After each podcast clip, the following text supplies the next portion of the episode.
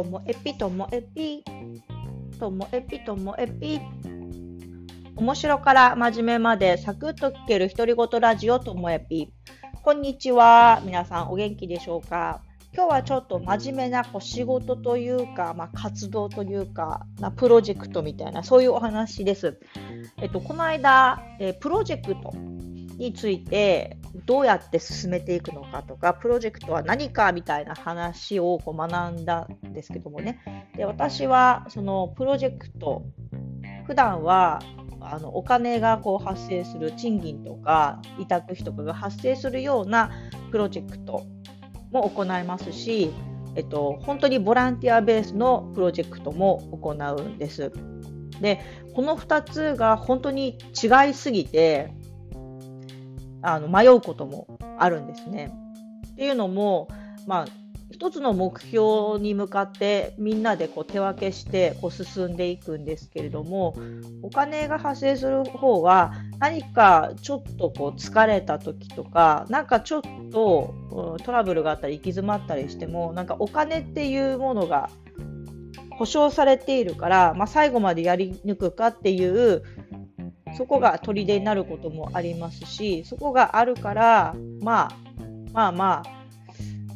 ちょっと自分でも譲ってでもやるかみたいな気持ちになる人もいると思います。私もそういう時もこれまであったと思います。でもね、このお金が発生しないボランティアベースのプロジェクトやることが多いんですけどこれって本当難しいなっていうふうにいつも思っています。それは自分がプロジェクトの主体である時も自分がプロジェクトの参加者である時にも両方思います。特にねプロジェクトの参加者であることの方が私多いんですけどね。で、その時にじゃあなんでそれに関わるのか、私がどうしてそれに関わるのかっていうのを、なんか相手の人が、主体の人がね、大事にしてくれていたら、すごくうまくいくんです。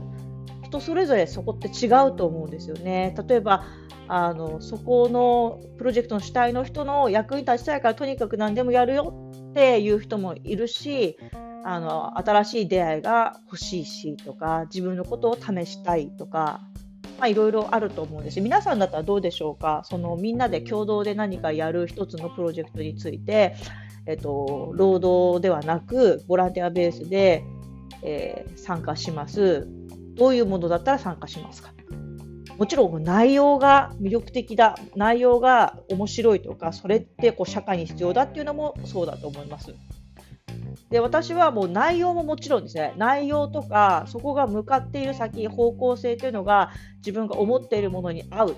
っていうのが大前提ですけどもやっぱりその主体となってる人が私がすごく尊敬している人だったり好きな人だったりその人のために力になりたいなって思うことも2つ目大事なことです。ね、内容を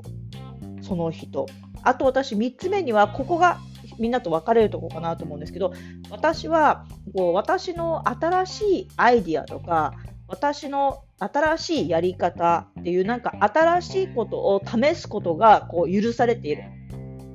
それが私にとってはこのボランティアベースのプロジェクトではね欠かせないところなんですよね。今まで自分がやってきたものとか蓄積の中だけで処理できるようなものだったら別になんかそれお金もらって普通に働きたいなと思うんです。そうじゃなくて自分の新しいやり方うまくいくだろうと思ってはいるけどもしかしたらうまくいかないかもしれないけどとにかく新しいことを試せる場っていうことが私はそのプロジェクトの中で自分がこう試しながら役に立ちながら自分に得るものがあるって感じられるんです。この感覚人によって違うのかもしれませんよね。違うと思います。で一番嫌なパターンっていうのがなんかね自分が絞り取られてるなーって感じる時に嫌だなって思うんです。なんだろう私のうんとアイディアとか私がの発言とか私が何か行動することを最初からめちゃめちゃ当てにされてしかもそのやり方が限定されていつものあれやってよみたいなノリのなんかそういう時にあなんかすっごい当てにされて絞り取られてるなって感じちゃうのでなんかそれは気が進まなかったりします。あでも逆もいますよね、やっぱり。うんともうすでに目つぶってもできるようなことだったら何も無料で手伝うよっていう人もいるかもしれませんよね。